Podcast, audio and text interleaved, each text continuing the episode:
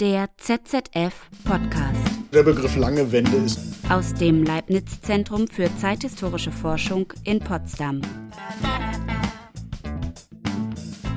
Hallo und herzlich willkommen zu dieser Folge des ZZF Podcast. Mein Name ist Tim Schleinitz und ich freue mich, dass Sie und dass ihr eingeschaltet habt.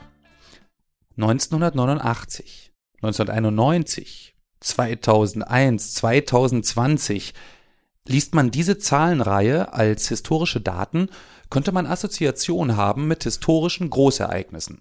Mauerfall, Ende der Sowjetunion, der 11. September, Corona-Krise. Diese Ereignisse werden oft als Brüche diskutiert. Hinterher ist alles anders. Und der Bruch kommt schnell und geht schnell vorbei. Was war, spielt keine Rolle. Was kommt, ist frisch und neu. Wie eine Schlucht im Strom der Zeit. Allerdings zeigt etwa das Beispiel 91, die Folgen dieser Ereignisse gehen über den Bruch selbst hinaus. Putins Überfall auf die Ukraine wird begründet mit dem Untergang eines Imperiums. Auf einmal interessiert, wie war das in der DDR der 1980er? Wie mit der Perestroika? Welchen Einfluss hatte das Leben vor dem Bruch? Und welchen Einfluss haben seine Folgen auf Einzelne und seine Gesellschaft? Was bedeutet das für europäische Demokratien? Um heute Ereignisse zu verstehen, kann es also hilfreich sein, über den Bruch hinweg zu blicken. Was war davor? Was war danach? Er sollte nicht wie ein Solitär betrachtet, sondern eingebunden werden in einen Ereignisstrom. Um so eine Perspektive soll es heute gehen, um das Konzept der langen Geschichte der Wende. Das wird uns auch zu Fragen führen, die die Geschichtswissenschaft selbst betreffen und ihre Rolle in unserer Gesellschaft. Deshalb wird es heute wieder, Achtung, eine längere Folge. Konzentrieren werden wir uns auf den Fall der DDR. Und ich werde noch genug moderieren, also rein ins erste Gespräch. Das habe ich mit Jens Giesecke geführt. Er leitet zusammen mit Juliane Fürst die Abteilung Kommunismus und Gesellschaft am ZZF in Potsdam und er hat maßgeblich das Konzept der langen Geschichte der Wende mitentwickelt. Deshalb will ich von ihm wissen, was ist das nun genau? Das ist ja unter diesem recht griffigen Begriff äh, zusammengefasst, lange Geschichte der Wende oder lange Wende. Da bin ich mir immer gar nicht so richtig sicher, ob das eine eine Abkürzung des anderen ist oder ob das eine Rolle spielt. Ja, also der Begriff lange Wende ist nur die äh, sozusagen informelle Abkürzung hier im Hause. Äh, lange Geschichte der Wende ist die eigentliche Begriffsprägung, die wir hier vor etwa zehn Jahren entwickelt haben ähm, was ja zwei Teile hat. Also man muss beides erklären, lange Geschichte und die Benutzung des Begriffs Wende. Ich fange mal mit dem ersten Punkt an. Äh, Ausgangspunkt war eigentlich die Beobachtung, dass die Zeit nach 1989, 90 sich für uns als Historikerinnen, Historiker sozusagen langsam öffnet. Äh, das hängt mit zusammen mit äh, Archivfristen. Äh, normalerweise gilt die 30-Jahresfrist, die eben äh, langsam näher rückte gewissermaßen für die Zeit nach 1990.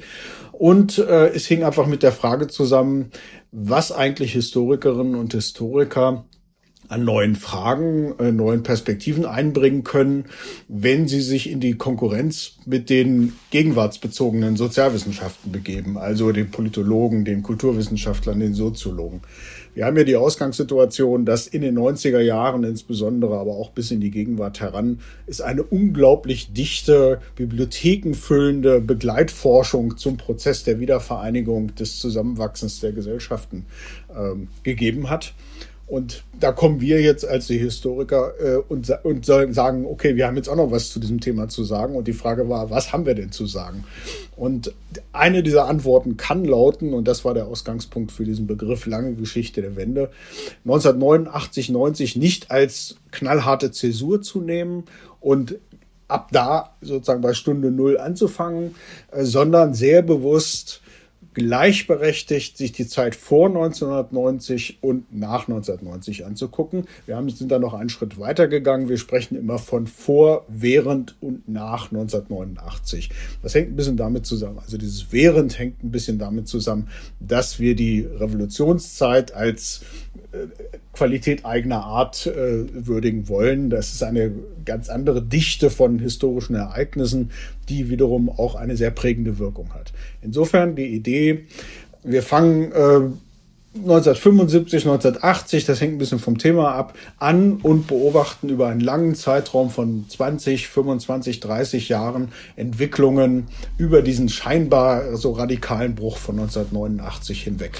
Ja, das ist ja wirklich äh, ja eine Erweiterung der Perspektive, wenn man so möchte. Ne? Also wenn ich mich jetzt so erinnere, wenn ich dann immer mal so Dokus, also wenn ich mir Dokus angesehen habe oder wenn Leute erzählen, äh, meine Familie kommt auch aus der DDR zum Beispiel, dann ist das oft sehr konzentriert eben ne? auf diesen Moment 89 90 sagt man ja dann irgendwie immer so im, im allgemeinen Verständnis, sage ich mal. Das bedeutet also die, die Demonstration in der DDR, ähm, die Öffnung der Berliner Mauer und dann eben die Vereinigung der beiden Staaten. Das ist ja eigentlich das, was man so im engeren Sinne, im populären Begriff so eigentlich als Wende versteht. Äh, der Begriff der Wende setzen wir bei uns in Anführungszeichen. Ähm, das ist zunächst mal das, was wir als Historikerinnen und Historiker als Quellenbegriff bezeichnen, also eine zeitgenössische Selbstbezeichnung, die aber ja eine durchaus problematische äh, Geschichte, Vorgeschichte hat. Sie ist von Egon Krenz äh, in die öffentliche Debatte geführt worden und deswegen auch gleich wieder kritisiert worden, äh, weil sie eben aus der Seglerei, ja, also man müsste nur sozusagen leicht ein bisschen den Kurs verändern und eben wenden äh, beim Segeln und dann äh, würde mal, würde die SED, also Egon Krenz, wieder auf dem richtigen äh, Weg sein.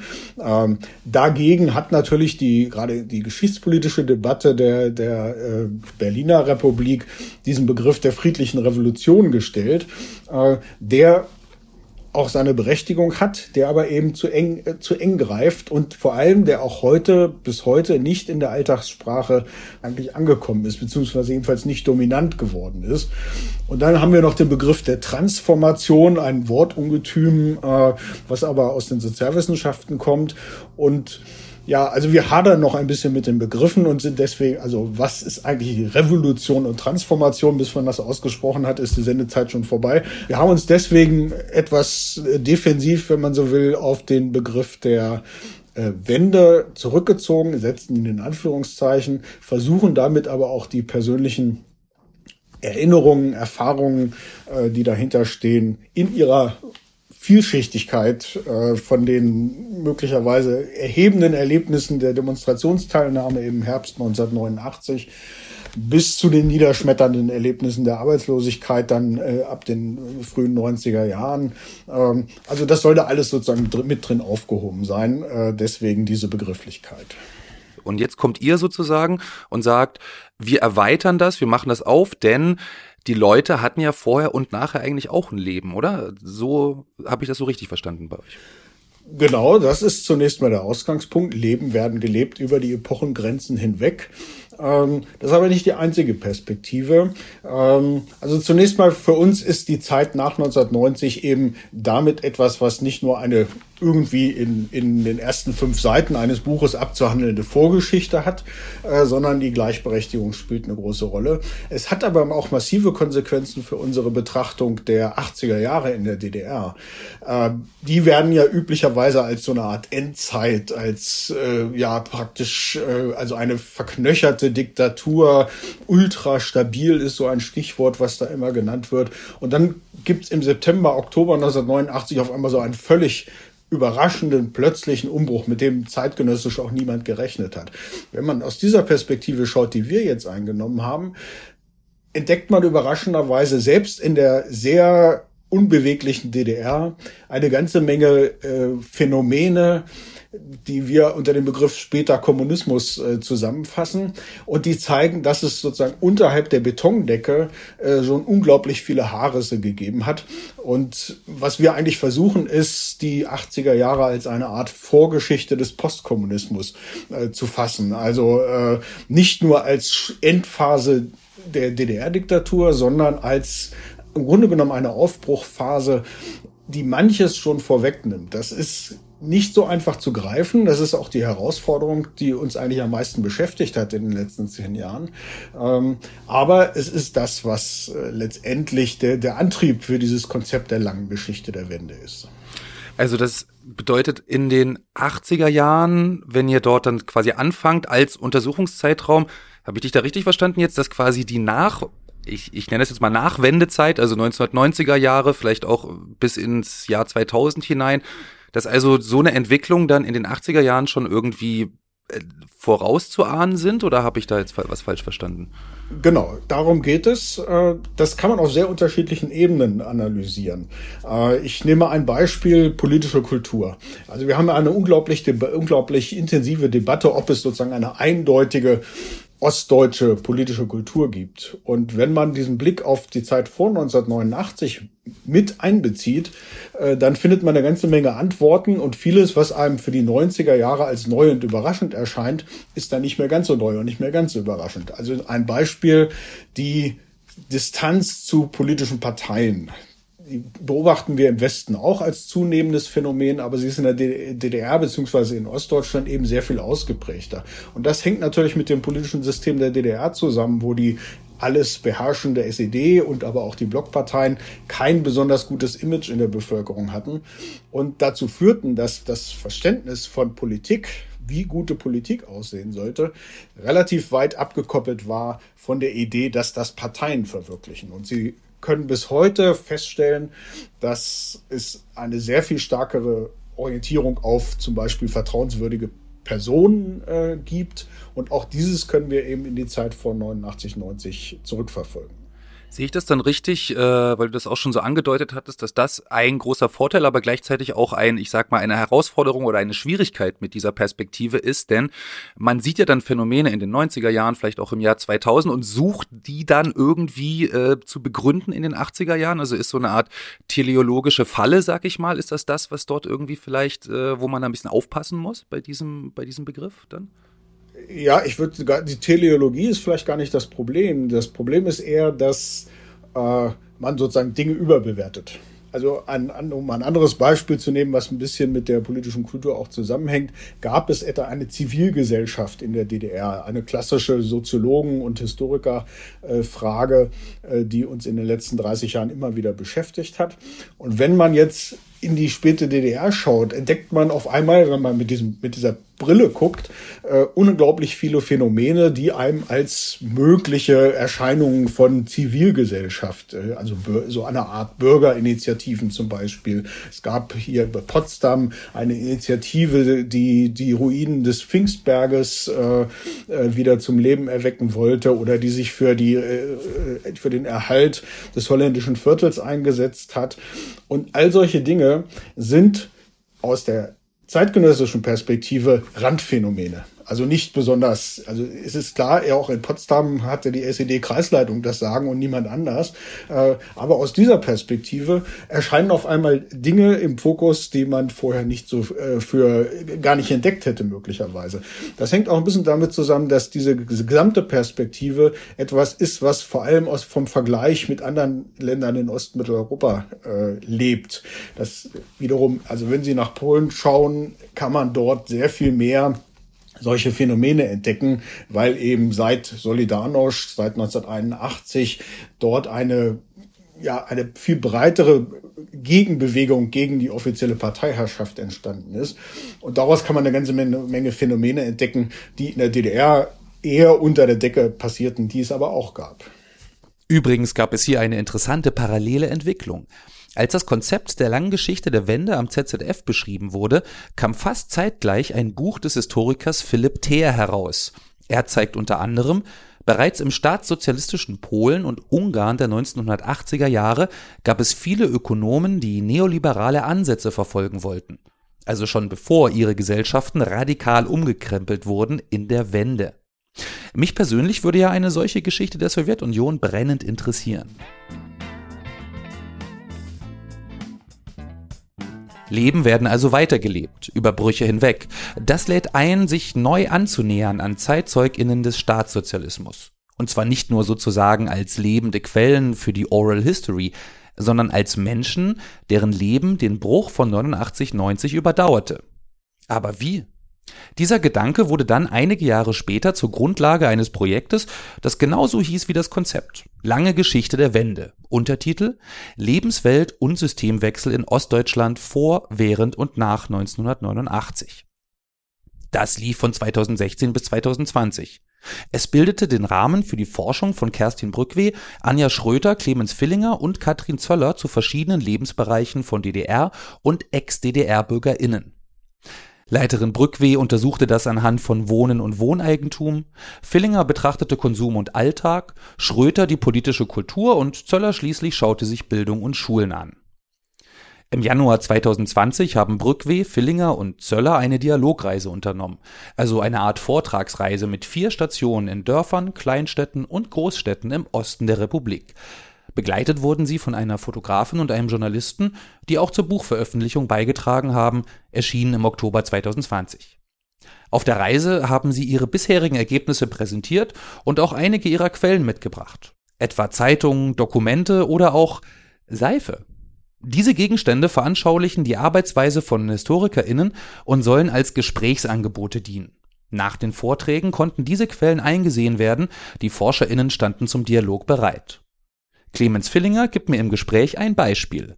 Das übrigens im Februar 2020 im noch voll besetzten Café des Museums für Kommunikation in Berlin. Corona war zumindest gefühlt noch ganz weit weg. Entschuldigt also die Hintergrundgeräusche. Also ich habe eine äh, original verpackte Seife aus dem Konsum-Seifenwerk Risa mitgebracht. Die Air-Seife, also für den Mann, äh, mit einem ziemlich herben ähm, Geruch, aber einer eleganten Verpackung. Und das Interessante ist, dass ähm, ganz viele Leute auf, das, äh, auf die Seife reagiert haben sich angeguckt haben und eigentlich alle gesagt haben, ich habe diese Seife noch nie gesehen. Ähm, und die ist ziemlich teuer. Die äh, ist der Originalpreis ist 8,50 Mark, was für eine DDR-Seife extrem viel Geld war in der DDR. Ähm, und ich fand das ganz interessant, weil ich habe die aus einem Trödelladen ähm, in Riesa mitgenommen. Und ähm, Konsum hat eigentlich nicht für den Intershop produziert. Deswegen fand ich es so interessant, dass das offensichtlich noch niemand gesehen hatte. Das hat auf jeden Fall ähm, große, für große Gespräche äh, gesorgt. Was für ähm, Gespräche zum Beispiel knüpfen sich dann so an, an Seife an? Also ging es dann über Körperkultur oder ging es dann direkt in irgendwie andere, ähm, andere Konsumthemen über oder so?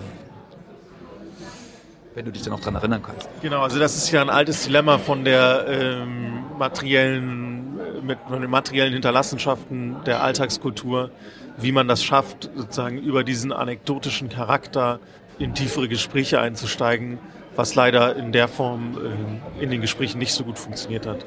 Da haben, ähm, hat meine andere Quelle eher für Diskussionen gesorgt. Was ist denn eine andere Quelle? Meine andere Quelle ist der sogenannte Wegweiser für Verbraucher, den die Bundesregierung 1991 rausgegeben hat.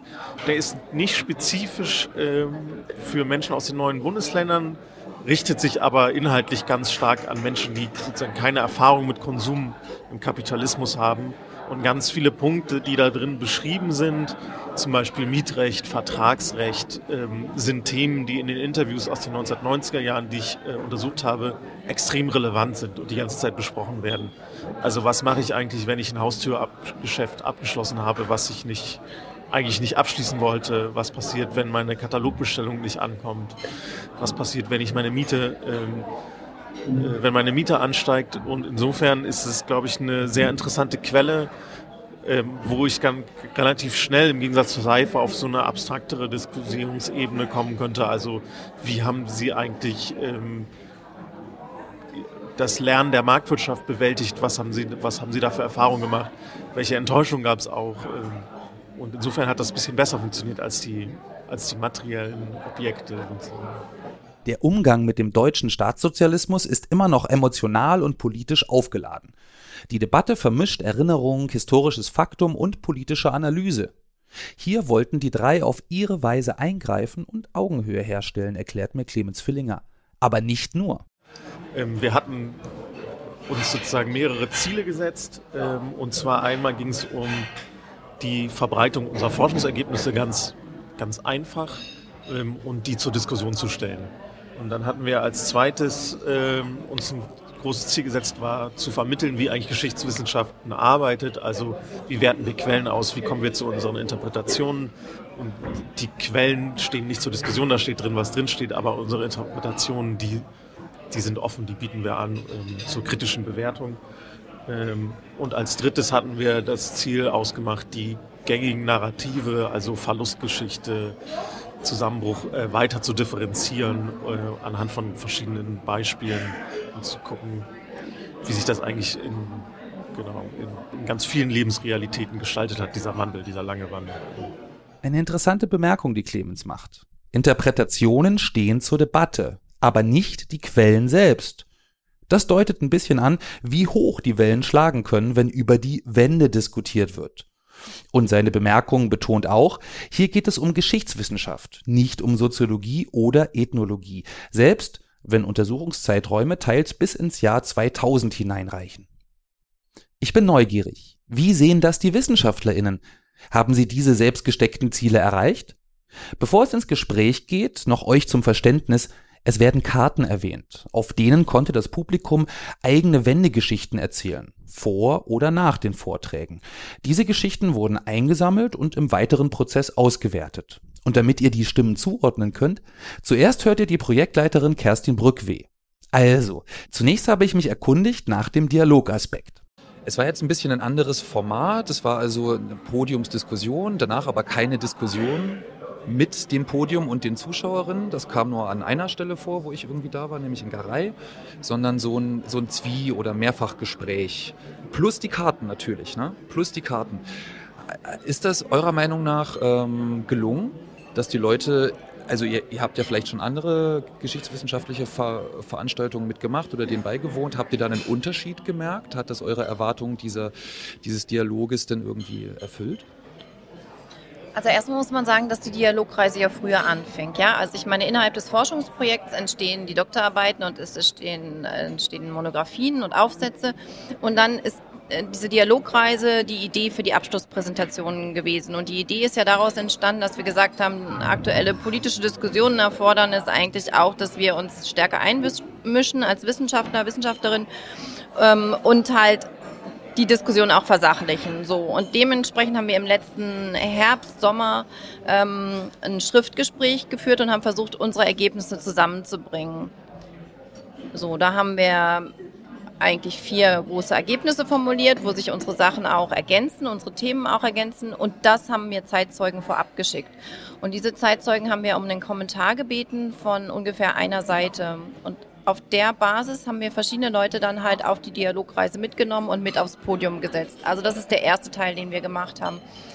Und der, finde ich, hat eigentlich erstaunlich gut äh, geklappt, dass die Leute unsere Schriftergebnisse kommentiert haben. Und das ist eigentlich auch, finde ich, also neben dem Dialog, den wir untereinander geführt haben als Wissenschaftler, war das der erste Dialog mit den Zeitzeugen, abgesehen natürlich nochmal von den All History Interviews, die wir schon vorher für die Forschung geführt haben. Das ist ja nochmal ein anderer Prozess.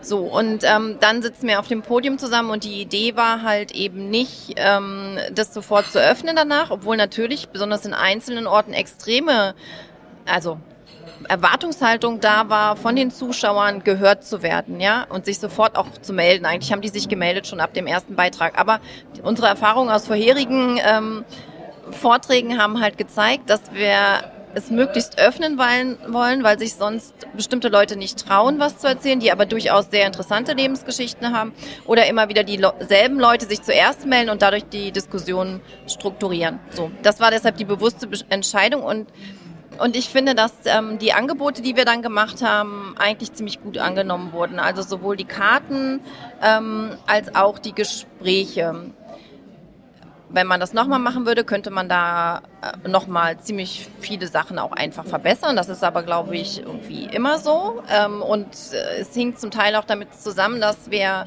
ähm, das nicht mit Anmeldungen gemacht haben, sondern dass die Leute einfach kommen konnten und wir überhaupt nicht wussten, ob jemand kommt oder ob keiner kommt. Und im Endeffekt haben wir mal zusammengerechnet, haben wir da über 200 Leute, fast 250 Leute gehabt und das finde ich ist als erstes Mal über die vier Abende verteilt eigentlich eine ziemlich gute Zahl. So, also wir haben die Leute erreicht, die waren interessiert. Wie war das für euch, sich da diesem 1 zu 1 Dialog zu stellen? Ich fand es nochmal sehr interessant zu festzustellen, wie unterschiedlich wir adressiert worden sind. Also einerseits wirklich als mal ernstzunehmende Wissenschaftlerinnen. Ähm, das heißt, ich habe teilweise sehr intensive Gespräche über meine Ergebnisse, über meine Quellen ähm, geführt oder mich über bestimmte geschichtstheoretische Fragen, wenn man das jetzt mal als übergeordneten Begriff so sagen will, mit Menschen unterhalten, also auch mal die Unterschiede diskutiert mit den Leuten, ähm, was, wie ist eigentlich die Perspektive, wenn man Zeitzeuge ist, wie ist der, die Perspektive, wenn man eine junge Historikerin ist. Ähm, insofern war das, das war so das eine. Also dieses, und andererseits wurden wir aber auch so adressiert oder da wusste ich nicht genau, als was wir eigentlich adressiert wurden. Also weil wir einfach auch sehr viele ähm, ja, Erinnerungen und Anekdoten gehört haben. Und das war ja auch ein bisschen unsere Aufforderung, dass wir gesagt haben, wir, also und das, das war auch sehr wertvoll und sehr interessant. Und teilweise dann aber eben sehr viel Bewertung oder auch eine gewisse, wo ich nicht genau wusste, was ist jetzt eigentlich die Erwartung an mich als Wissenschaftlerin oder werde ich hier gerade eigentlich noch als Wissenschaftlerin adressiert oder einfach als eine Repräsentantin einer bestimmten Erzählung, die gerade aber auch eher auf mich projiziert wird, als dass das wirklich meine Erzählung gewesen wäre. Ähm, also das fand ich nochmal interessant, dass es ganz unterschiedliche Gespräche waren und ich glaube, das haben wir, wir ja auch nochmal, also jetzt im Nachgespräch nochmal festgestellt, dass wir auch alle ganz unterschiedliche Eindrücke von den Orten hatten und ganz unterschiedliche Gespräche geführt haben und das fand ich dann aber wirklich nochmal im besten Sinne eigentlich unserer Idee, ähm, möglichst viele Stimmen zu haben, möglichst viele Perspektiven auf den Gegenstand zu haben. Ähm, und insofern würde ich sagen, ist das eigentlich ziemlich gut angenommen worden und hat auch gut funktioniert, weil wir genau das eigentlich wollten, eine Vermischung von Wissenschaft, von Erfahrungen, ähm, ja, von, von allen Perspektiven. Und ich fand, die waren irgendwie alle immer da. Genau, Differenzierung von Meistererzählung. Glaubt ihr, dass euch das irgendwie gelungen ist oder ist das jetzt ähm, oder vielleicht auch im Spiegel der Reaktion der Leute, wie du das gerade äh, angesprochen hast, oder war dann eher so ein bisschen das Gefühl da, ach, jetzt, äh, jetzt ist das vielleicht einfach eine neue Meistererzählung, die hier gemacht wird? Naja, ich denke, wir haben ja im Vorhinein für uns eigentlich schon festgelegt, ähm, die neue Meistererzählung ist die Differenzierung und wir kommen nicht mit einer neuen Meistererzählung. Ich glaube, das funktioniert auch gar nicht bei einer Form von Alltagsgeschichte oder auch Gesellschaftsgeschichte, weil es einfach so verschiedene Formen gibt. Und wir haben uns eigentlich gerade auch gegen Sachen so ein bisschen gewehrt, die in dem aktuellen, auch wissenschaftlichen Diskurs drin sind und die aus unserer Perspektive nicht zur Versachlichung beitragen der Diskussion, sondern eigentlich eher stärker politisieren. Also wenn zum Beispiel ähm, von der Übernahme gesprochen wird oder wenn Buchtitel gewählt werden, wie integriert auch erstmal uns. Also es gibt ja, oder Kolonisierung Ost mit Fragezeichen, aber trotzdem, das sind jetzt ähm, erstmal keine Forschungsergebnisse, die darunter kommen, sondern das ist eigentlich ein, eine Politisierung. Und von daher sind wir nicht angetreten, um diese große Meistererzählung ähm, zu bieten, sondern eben um zu differenzieren. Und dann müssen wir jetzt am Ende nochmal gucken, wie wir die Sachen wieder zusammenfügen. Aber das ist erstmal der Anspruch gewesen und ich glaube, das hat so funktioniert, ja. Also ich würde sagen, aus den schriftlichen Kommentaren hat sich eigentlich vor allen Dingen ergeben, dass die Kommentierenden unserer Differenzierungsmeistererzählung eigentlich äh, großenteils gefolgt sind und das für ähm, sinnvoll erachtet haben. Und vielleicht noch mal kurz zu diesem, äh, zu diesem äh, Punkt, wo ich noch nicht zu nachgefragt hatte, nämlich wissenschaftliches Arbeiten. Ihr wolltet also vermitteln auch so ein bisschen, wie wird wissenschaftlich gearbeitet eigentlich. Ähm, war es dann so, dass die Menschen, mit denen ihr dann auch gesprochen habt, war das dann auch, haben die das dann auch als Wissenschaft begriffen oder war das für die eher eine politische Veranstaltung? Also ich glaube tatsächlich, eine, als politische Veranstaltung hat es eigentlich in dem Maße niemand wahrgenommen. Also ist mir nicht so klar geworden. Das ist eher an einer Stelle von außen ähm, an uns rangetragen worden, mit diesem Hashtag Dorfkinder, mit dem wir aber eigentlich überhaupt nichts zu tun hatten, was, glaube ich, zeitgleich verliert. Und ich, da haben wir uns eigentlich auch sofort von zurückgezogen, weil das nicht unser Anliegen ist. Also ich glaube nicht, dass das als politische Veranstaltung von irgendjemand wahrgenommen worden ist. Ich glaube eher nochmal das, was Clemens gesagt hat, also dass diese Form der Differenzierung, ähm, glaube ich, also würde ich sagen, die hat eine Wertschätzung erfahren, weil nämlich genau nicht wieder diese Vorwürfe kamen oder auch nicht diese Anklagen, sondern weil man eher schon in so einem sachlichen Ton über die verschiedenen Aspekte sprechen konnte und ich glaube, die Leute auch den Eindruck hatten, sie konnten darüber reden. So. Und das erstmals Angebot wahrgenommen wurde. Wir hatten aber interessanterweise äh, mehrere Veranstaltungen, wo auch viele Wissenschaftlerinnen und Wissenschaftler ähm, anwesend waren, wo wir dann manchmal das Feedback bekommen haben, dass es nicht wissenschaftlich genug war. Ähm, und deswegen ähm, das ist auch so ein bisschen der Seiltanz, auf dem wir uns bewegt haben, so eine Hybridveranstaltung zwischen Wissenschaft und öffentlichkeitswirksame Veranstaltung zu schaffen, was sich als eine ziemliche Herausforderung darstellt, würde ich sagen. Also da würde ich vielleicht auch nochmal sagen, wenn wir jetzt die Ergebnisse präsentieren, dann würde ich das auch anders machen. Also da würde ich, glaube ich, ganz klar als Zielgruppe definieren, es ist die Öffentlichkeit. Das würde dann nicht Wissenschaftler ausladen, aber es ist eigentlich klar, dass wir mit dem Format nicht was bieten, was man normalerweise oder häufig am Ende von einem Forschungsprojekt macht, nämlich eine wissenschaftliche Tagung und dann kennt man die ganzen Spielregeln. Genau das haben wir ja nicht eingehalten.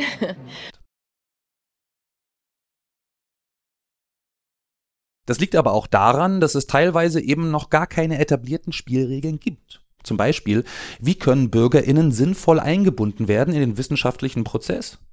Das läuft unter dem Schlagwort Citizen Science, also Bürgerinnenwissenschaft. Am Anfang des Gesprächs wurde zum Beispiel erwähnt, dass von ZeitzeugInnen Reaktionen abgefragt wurden auf ein Schriftgespräch unter den WissenschaftlerInnen.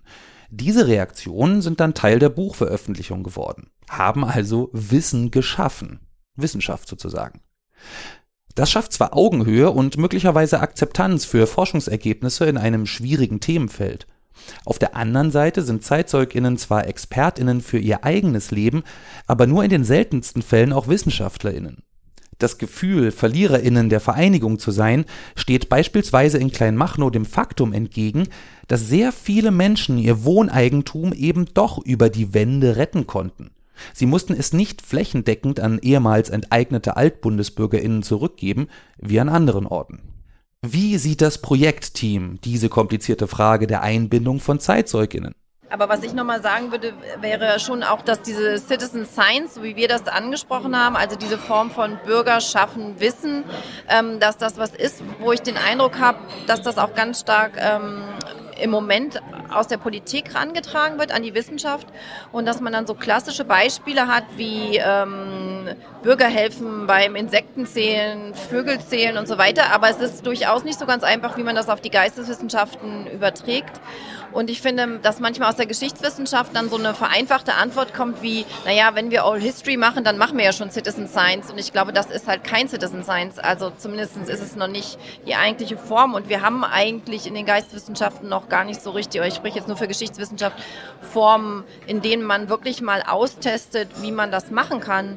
Ähm, und da gibt es jetzt noch andere Projekte, die das auch testen, ähm, auch von Anfang an. Und ich glaube, wir sind jetzt gerade in so einer Phase, wo man so versucht und auch Fehler macht und dann aber auch positive Sachen hat und ähm, guckt, wie man dieses Konzept integrieren kann oder ob man da an einer bestimmten Stelle vielleicht auch einfach sagen muss, nee, es passt nicht zu den Geisteswissenschaften, was ich aber jetzt nicht tun würde.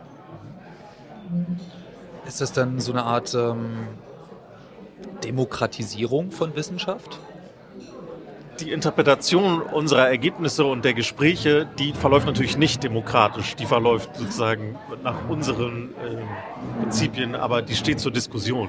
Bloß was halt nicht zur Diskussion steht, und das ist auch ein großer, sind halt nicht die Quellen. Da, da steht drin, was drin steht. Aber ich weiß nicht, ob unsere Arbeitsweise dann nicht demokratisch ist, weil wir ja uns ja schon sehr darum bemühen, die Sachen nochmal wieder aufzunehmen, die wir zurückgekriegt haben, die Geschichten und auch die Karten und die Kommentare. Also ich würde schon sagen, dass es eine Form von Demokratie ist und wo wir da ja auch irgendwie am Ende nochmal darüber diskutiert haben, wie formulieren wir jetzt unser Fazit, ja, auf welcher, welche Form nimmt das jetzt eigentlich ein? Kriegt das auch wieder dieses Prozesshafte oder kriegt es genau so eine Metaebene und das ist jetzt auch noch nicht abgeschlossen? Wir können die Sachen, die wir jetzt gehört haben, die Interpretationen von den Zeitzeugen, das ist ja das Interessante und das ist vielleicht auch das Demokratische daran, wir können die nicht ignorieren und wenn wir sie ignorieren, müssen wir begründen, warum wir sie ignorieren. Und das ist vielleicht der demokratische Aspekt daran.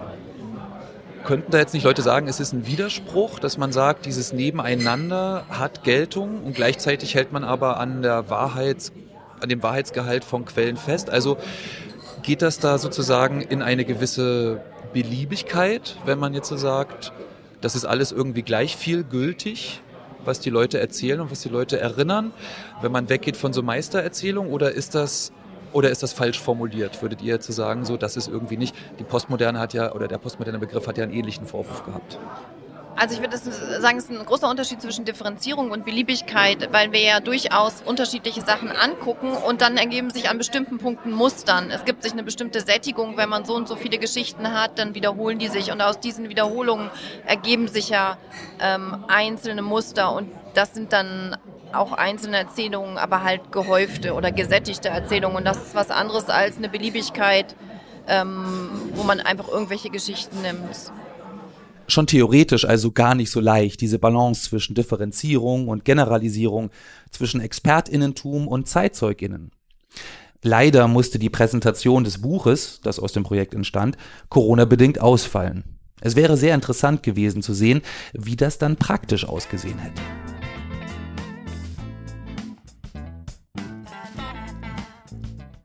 Ziemlich genau zwei Jahre nach der Dialogreise sitze ich mit Clemens Fillinger zusammen.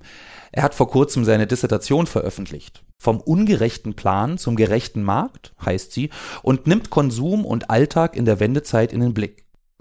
Begonnen hatte er damit schon als Teil des Projekts Lange Geschichte der Wende am ZZF. Nach ihrem Abschluss, also dem Abschluss seiner Dissertation, arbeitet er an der Friedrich Schiller Universität Jena. Ob es ihm und seinen Kolleginnen damals gelungen ist, die Erzählung von der Differenzierung voranzubringen, will ich wissen. Zumindest in der Wissenschaft sei sie weiter angekommen, sagt er. In Medienberichten zum Beispiel herrschten aber immer noch Erzählungen vor von Verlust oder Bankrott. Geschichtswissenschaft braucht eben auch Aufmerksamkeit, wenn ihre Ergebnisse gesellschaftlich wirksam werden wollen. Ich persönlich konnte damals für das Thema auch keine Käuferin finden bei den öffentlich-rechtlichen Sendern. Zwei Jahre nach der Dialogreise sieht er Citizen Science immer noch als Herausforderung, freut sich aber über die Erfahrung und darüber, dass dieser Ansatz mittlerweile auch in einigen Geschichtsstudiengängen vorkommt. Ich möchte wissen, ob das für sein Buch auch eine Rolle gespielt hat, zusätzlich zur Erfahrung, die er auf der Dialogreise gemacht hat. In dieser Dialogreise Lange Geschichte der Wende von 2019, 2020, da ging es ja darum, mit Leuten jetzt, also im, in der damaligen Jetztzeit zu reden und denen die sozusagen mit reinzunehmen. Auch Sinne von Citizen Science, aber auch so eine Art Oral History sozusagen. Äh, war das denn jetzt bei deinem Projekt so, dass du auch gegenwärtige äh, Interviews geführt hast oder hast du eigentlich historische Interviews dir angeschaut? So. Genau, also wir haben in dem Forschungsprojekt Die lange Geschichte der Wende ähm, versucht, einen neuen Ansatz auszuprobieren und der bestand darin, dass wir versucht haben, ähm, Sozialdaten der sozialwissenschaftlichen Forschung ähm, als historische Quellen zu nutzen. Also in den 1990er Jahren gab es in gewisser Weise eine Forschungsflut äh, in Ostdeutschland, wo ganz viele sozialwissenschaftliche Studien entstanden sind, die Interviews geführt haben, aber auch quantitative Daten erhoben haben. Und diese Daten können Historikerinnen heute nutzen als historische Quellen. Und ich habe das versucht mit ähm, Interviews zu machen und habe mir ähm, ungefähr 150 Interviews ähm, aus drei verschiedenen sozialwissenschaftlichen Projekten ähm, geholt. Das sind nicht, die sind nicht archiviert gewesen. Das heißt, ich habe ähm, Wissenschaftlerinnen angeschrieben und gesagt, äh, ich habe irgendwie einen Artikel von Ihnen gelesen aus den 1990er Jahren, was ist denn mit den Interviews, können Sie mir den zur Verfügung stellen? Ähm, das hat ein paar Mal nicht geklappt, äh, aber in drei Fällen hat es geklappt und ähm, ich habe ähm, diese Interviewbestände, sind jeweils 50 zu meinen drei Untersuchungsorten und ähm, genau, also 50 zum Dorf, 50 zur Kleinstadt, 5 zur Großstadt. Ähm, das Dorf war Merksleben in Thüringen, dann Wurzen bei Leipzig und Leipzig. Und ähm, die Interviews sind sehr unterschiedlich, aber ich habe keine ähm, Oral History Interviews geführt in dem Sinne, wie sie heute, wenn man heute ein Interview führt. Und in meinem Fall ist das Potenzial dieser Daten liegt darin, dass sie einen besonderen Zugriff auf die Alltagsgeschichte der Personen geben und zwar nicht 30 Jahre danach dem Umbruch, sondern im Umbruchsgeschehen. Ähm, also die beschreiben quasi, was sie gerade machen. Ähm, und das ist natürlich äh, ganz spannend. Und ich habe mir ähm, im Rahmen meiner Arbeit vor allen Dingen angeguckt, was tun die Menschen oder was beschreiben sie, was sie tun. Und habe dann versucht, erstmal zu gucken, was machen die und anhand der Interviews zu gucken, welchen Sinn verbinden die eigentlich damit. Ähm, und wenn man diese zwei Perspektiven versucht zu binden, verbinden, guckt, findet man einmal viel über das Konsumverhalten raus, aber man findet auch da viel darüber raus, ähm, genau, was bedeutet das eigentlich ähm, und welches Wissen ist damit verknüpft. Und genau, und dadurch äh, ist es mir dann halt gelungen, auf bisschen weiter zu gucken und diese Themen wie soziale Gerechtigkeit und soziale Ungleichheit in den Blick zu nehmen. Deine Dissertation ist als Buch auch erschienen im vergangenen Jahr 2022. Äh, Titel vom ungerechten Plan zum gerechten Markt, Fragezeichen, Konsum, soziale Ungleichheit und der Systemwechsel von 1989-90. Ähm, da vielleicht nochmal, ist ja eigentlich schon ein recht sprechender Titel, aber nochmal in deinen Worten, welche, welche Grundfragen hast du eigentlich gehabt, als du dort rangegangen bist? Genau, also ganz generell ähm, habe ich mir die Alltags- und Konsumgeschichte der DDR und Ostdeutschland vor, während und nach 1989 angeguckt. Und das Ziel war die lebensweltliche Bedeutung von Konsum für die 80er Jahre, für den Umbruch und für die Zeit danach ähm, anzuschauen. Und ähm, je mehr sich das Projekt entwickelt hat, ähm, bin ich eigentlich darauf gekommen, dass über Konsumpraktiken im Alltag auch Fragen von sozialer Ungleichheit und sozialer Gerechtigkeit verhandelt werden. Ähm, und das hat dann zu der Frage geführt, was, was für Vorstellungen von sozialer Ungleichheit und von gerechter sozialer Ungleichheit haben eigentlich die Menschen in der DDR gehabt ähm, und wie haben sich diese Erwartungen über den Systemwechsel entwickelt. Was wäre denn eine gerechte soziale Ungleichheit? Das finde ich irgendwie gerade ganz interessant. Also die Vorstellung, dass soziale Ungleichheit gerecht ist, wenn sie auf äh, individueller Leistung basiert, ähm, war in der DDR stark verankert und aber auch in Westdeutschland. Ähm, und wenn man sich die Geschichte der Idee der Leistung anguckt, dann ähm, geht die eigentlich so bis zum 9, Anfang des äh, 20. Jahrhunderts zurück. Und ähm, man kann eigentlich sehen, dass diese Idee der Leistung ähm, ganz viele politische Systeme überdauert. Ähm, und ich würde sagen, dass die Menschen, die ich mir angeguckt habe in meiner Arbeit, ähm, die Vorstellung haben, dass die Marktwirtschaft Leistung ähm, honoriert, was in der Planwirtschaft nicht mehr der Fall ist. und die Idee ist, dass wenn man in der Marktwirtschaft viel leistet, man auch viel bekommt und die, die wenig leisten, äh, kriegen weniger und deswegen ist die soziale Ungleichheit, die daraus entsteht, ist gerecht. Also ein sehr bekanntes Beispiel, warum das in der DDR in den 80er Jahren nicht mehr funktioniert hat, ähm, sind die Intershops. Ähm, und das sind ja Läden gewesen, in denen man für ähm, Westgeld äh, Westwaren oder besonders hochwertige Waren erwerben konnte. Und ähm, wer hatte jetzt Zugang zu Westgeld in der DDR? Das waren vor allen Dingen Menschen, die das geschickt bekommen haben von Verwandten aus der äh, Bundesrepublik. Und ähm, das hat natürlich bedeutet, dass diese Menschen, die Westgeld zur Verfügung hatten, sich irgendwie äh, schöne Sachen, begehrte Dinge kaufen konnten, dafür aber nichts geleistet hatten, außer Verwandtschaft in der Bundesrepublik zu haben. Ähm, und das, äh, das sieht man in Eingaben ähm, sehr deutlich, dass Menschen sagen, das ist doch nicht gerecht. Ähm, ich gehe jeden Tag zur Arbeit, ich arbeite hart, ähm, ich gehe danach noch irgendwie in, mein, in meine Dachschau und baue Gemüse an ähm, und kann mir das trotzdem nicht leisten. Ähm, das kann doch nicht sein. Mhm. Also die Idee, dass, ähm, dass Arbeitsleistung und Klassenzugehörigkeit über die Verteilung ähm, von Waren, aber auch von Lebenschancen entscheiden, das ist, kommt eigentlich schon ähm, von Karl Marx aus dem 19. Jahrhundert. Und das ist in der, in der DDR ganz stark verankert im Alltag.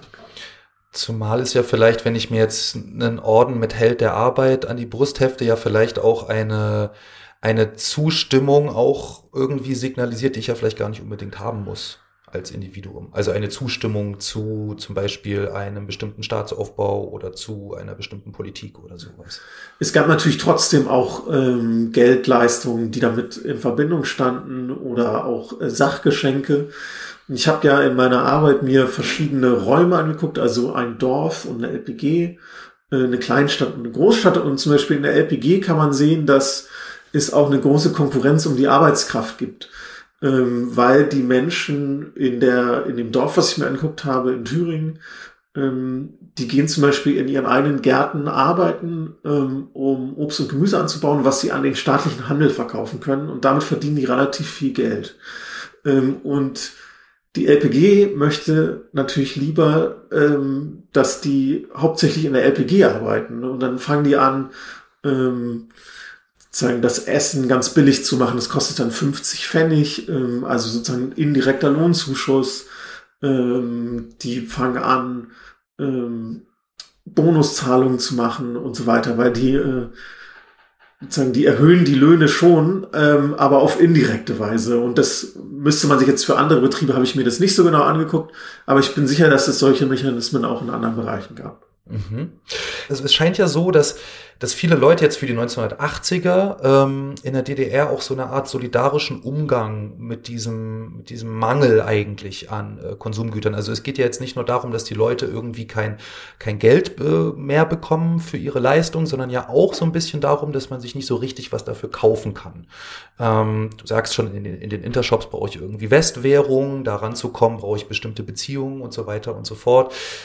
Ist es denn so, dass also viele Leute in den 1980ern dann so eine Art, ja, man macht es halt selbst, man teilt, man ist irgendwie solidarisch, also jetzt, man hat seinen eigenen Anbau, man verkauft ihn dann halt weiter oder benutzt ihn selbst oder tauscht ihn gegen etwas. Ähm, ist das irgendwie so eine groß, ein großer Erinnerungsort für viele Leute und auch so ein, für so eine Art, ich sag mal, Trauer über den Verlust dessen sozusagen? Äh, das ist eine sehr wichtige Erzählung der Solidarität das Interessante ist aber, dass diese Erzählung der Solidarität soziale Ungleichheiten, die es in der DDR in den 80er Jahren natürlich gab, total überdeckt. Ähm, weil es ist ja auch klar, wer am Tauschen kann sich nur jemand beteiligen, der auch Dinge hat, die getauscht werden können. Ähm, und zum Beispiel viele Rentnerinnen hat das betroffen, die jetzt nichts hatten, was zum Tauschen. Die waren natürlich ausgeschlossen von diesen solidarischen oder vermeintlichen solidarischen Tauschsystemen. Also die wichtigste Bezugsgröße in diesen Tauschgemeinschaften ähm, ist die Familie. Ähm, und das ist auch ganz gut erforscht, schon in den 90er Jahren erforscht worden. Ähm, und das ist sozusagen auch nochmal wichtig mitzudenken. Das sind jetzt nicht irgendwie, man tauscht mit jemand, der ganz weit entfernt ist, ähm, sondern das ist immer irgendwie im gesellschaftlichen Nahbereich meistens. Ähm, und das unterscheidet sich auch also ganz stark zu Korruptions- also in diesen Tauschsystemen, die die Interviewten beschreiben, sind es meist Naturalientausch, also ähm, oder Dienstleistungen gegen Naturalien und weniger jetzt Geld. Ähm, das gibt es aber auch ähm, und Geld kommt immer dann ins Spiel, wenn man mit jemandem was tauschen möchte, den man nicht gut kennt. Und ähm, was, glaube ich, auch ein wichtiger Aspekt ist, ist, dass ähm, man in der DDR, glaube ich, doch ziemlich viel kaufen konnte ähm, nur nicht zu jeder Zeit und halt zu sehr hohen Preisen. Ähm, und wer, wer das Geld hat, ähm, konnte sich dann halt Dinge leisten, die sich andere nicht leisten konnten. Ähm, und das ist in diesen Solidaritätserzählungen natürlich überhaupt nicht, ähm, nicht erfasst. Deswegen sind die meines Erachtens wichtig, nicht weil die ein korrekt, konkrete Solidarität beschreiben, sondern weil sie eher auf eine 90er Jahre Entwicklung, sozusagen eine Vereins, Vereinzelung, Individualisierungs ähm, Tendenzen in der Gesellschaft ähm, reagieren. Und diese zwei Phasen sich so gegenüberstellen. Ist das denn eigentlich so gewesen, dass dieser Wunsch nach mehr Konsum tatsächlich eine, eine treibende Kraft war und dann auch, äh, also für 89, 90 und dann auch mit Grund für diese, für diese Enttäuschung oder ist das nochmal anders gelagert? Also ich würde sagen, dass 1989 keine Konsumrevolution war in diesem Sinne, weil ähm, es eigentlich um Fragen von sozialer Ungleichheit und sozialer Gerechtigkeit geht die über Konsum verhandelt werden. Und die Bilder von Schlangen vor Geschäften ähm, und dem Ansturm auf die auf, auf Westberlin, ähm, das ist ein, ein, sehr kleiner Ausschnitt, ähm, wo Menschen vor allen Dingen mal hingehen und was gucken. man kann das auch ganz gut am Ausgabeverhalten ähm, der Ostdeutschen sehen auf mit quantitativen Daten nachweisen, dass es sozusagen eine große Sparsamkeit trotzdem gibt ähm, und eine ganz kurze Phase von so nachholendem Konsum, die sich vor allen Dingen auf elektronische Geräte aber ähm, bezieht. Ich würde sagen, dass es ähm, Fragen von Konsum spielen halt für die Menschen, die den ähm, politischen Wandel in der DDR angestoßen haben, eine ganz geringe Rolle. Also in der Oppositionsszene, Bewegung, ähm, ist eher konsumkritisch. Ähm, und bis zum 9. November entwickelt sich das ja sehr dynamisch ähm, alles und zu einer Massenbewegung. Und da, äh, wenn man sich mal die Plakate anguckt, ähm, da sind eigentlich kaum ökonomische Forderungen zu sehen, sondern vor allen Dingen politische Forderungen. Und ähm, das, da gibt es auch eine sehr schöne Studie, wo das mal sehr groß ausgewertet wurde und da stellen die eigentlich fest, okay, Themen wie Planwirtschaft, Marktwirtschaft, das kommt eigentlich nicht vor auf den Demos. Ähm, es gibt aber ähm, einen Bruch ähm, und der wird auch, das ist auch schon bekannt, ähm, untersucht worden ähm, mit, dem, mit dem 9. November, ähm, weil dann sich und in den Folgetagen sagen, die wichtigsten politischen Forderungen eigentlich so langsam anfangen zu erfüllen. und da verändert sich auch die Zusammensetzung der Demos. und dass wirtschaftspolitische Fragen eine und währungspolitische Fragen eine große Rolle spielen, zeigt sich eigentlich sehr deutlich ähm, bei der Volkskammerwahl im März 1990, wo ja die ähm, Allianz für Deutschland aus CDU, äh, Demokratischer Aufbruch und DSU ähm, die Wahl gewinnen und zwar mit sehr vielen Stimmen, ähm, auch überraschend ähm, und deren wichtiges Programmpunkt ist sozusagen schnellstmögliche Einführung der äh, Marktwirtschaft und Übernahme der bundesdeutschen Institutionen und Anschluss an die Bundesrepublik. Ähm, und da würde ich sagen, das ist ein eindeutiges und relativ eindeutiges Votum für die Marktwirtschaft. Das hatten wir ganz am Anfang auch dieses Moment, dass eine gerechte Ungleichheit erwartet wird. Und dann ist es also so, dass das eigentlich nicht gefunden wurde, oder? Ist das eine, eine These von dir? Kann man das so sagen? Na, ähm, es gibt die Erwartung, dass sich der soziale, soziale und materielle Status äh, in der Bundesrepublik dann in der Vereinigten Bundesrepublik an der Leistung orientiert. Es gibt aber keine einheitliche Definition darüber, was Leistung eigentlich ist. Ähm, man kann das ganz gut an den Interviews sehen, ähm, wenn man mal Personen vergleicht. Also ich habe zum Beispiel so einen Mann, der arbeitet als äh, oder hat gearbeitet in der Fabrik in Wurzen als Fahrstuhlführer. Ähm, und der sagt irgendwie, ich bin total bereit, jeden Tag acht Stunden in den Betrieb zu gehen, aber meine Familie wohnt in Wurzen, ich habe Kinder, ich muss hier bleiben. Ähm, und dann habe ich ein Interview mit einer jüngeren Frau aus Wurzen, ähm, die ähm, macht eine fort eine Ausbildung bei der Sparkasse in Hannover. Also die ist mobil, die wechselt ihre Branche, die ist irgendwie jung.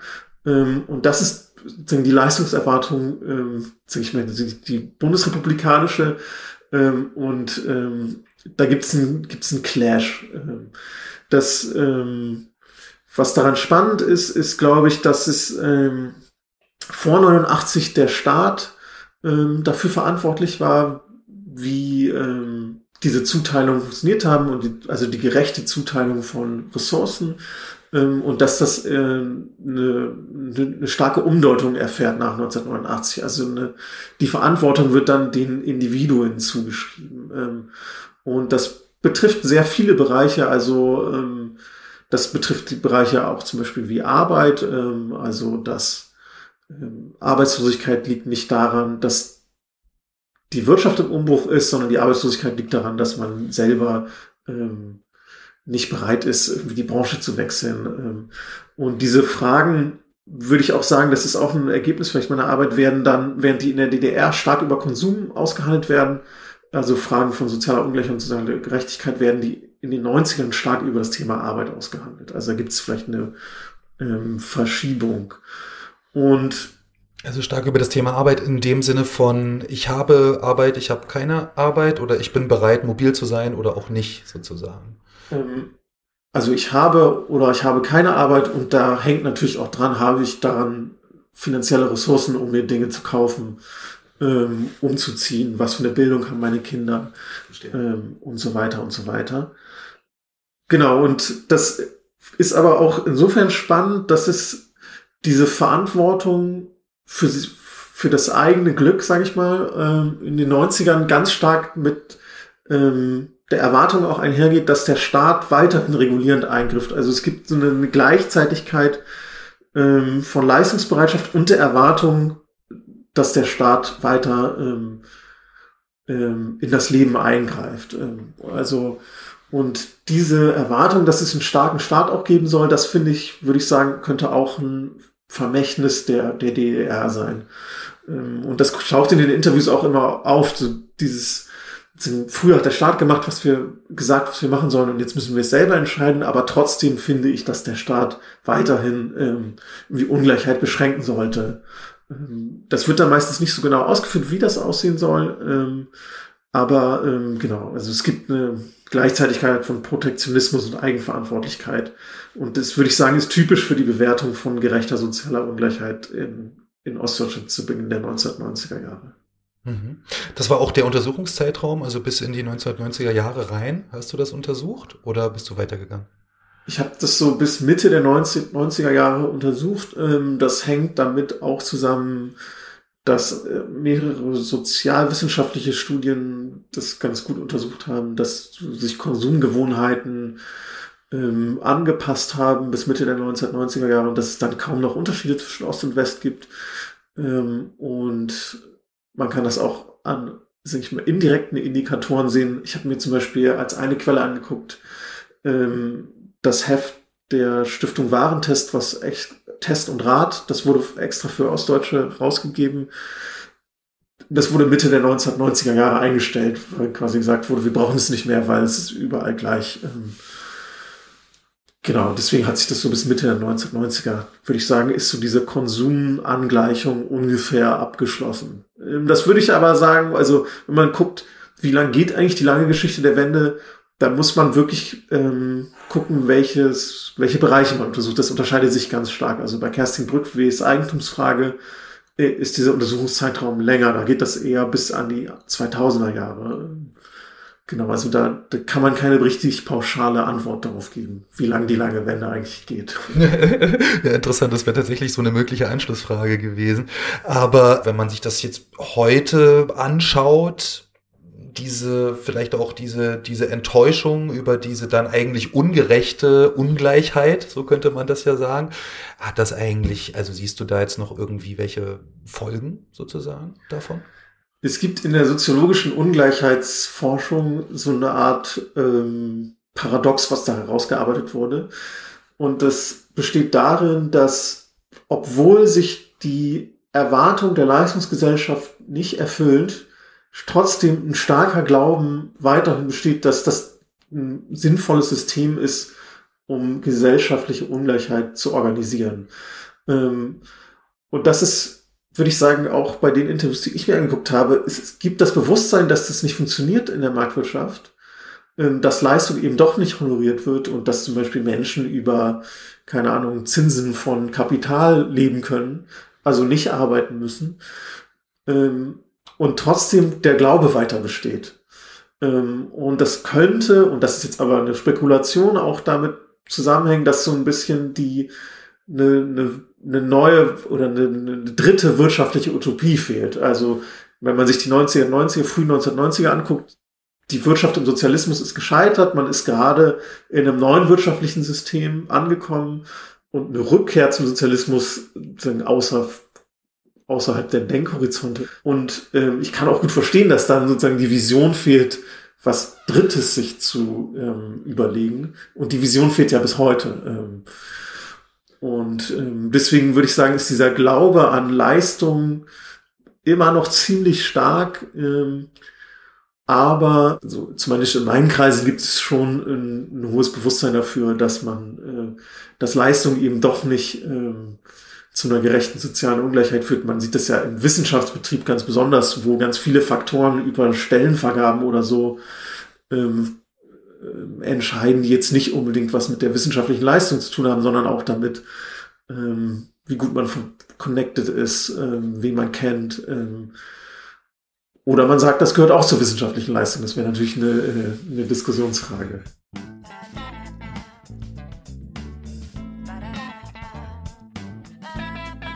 Vergangene Zukunftshoffnungen sozusagen, die uns jetzt immer noch betreffen. Ich bin ja immer noch überrascht, wie oft historische Überlegungen zu gegenwärtigen Fragen führen. Unsere Gegenwart scheint voll von Brüchen. Fragen von Leistung und Anerkennung, von Zukunft und Krisen der Gegenwart stellen sich uns dieser Tage genug. Seien es die schon wieder vergessenen systemrelevanten Berufe der Corona-Pandemie, die Preissteigerungen oder Wohnen als soziale Frage. Wie wohl eine lange Geschichte der Corona-Krise aussehen könnte?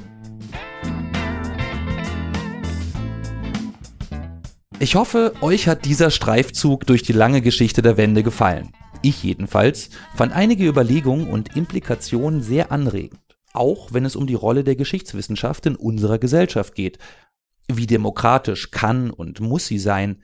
Welche Rolle spielen Expertinnentum dabei? Wie sehr sollten Großerzählungen dekonstruiert und Selbstsicherheiten in Frage gestellt werden? Wie können wir Perspektiven schaffen, die unsere Gegenwart noch besser erhellen mit Hilfe einer neu befragten Vergangenheit? Jedenfalls, ich bedanke mich bei Ihnen und bei euch fürs Zuhören und Mitdenken und sage bis zum nächsten Mal. Euer Tim.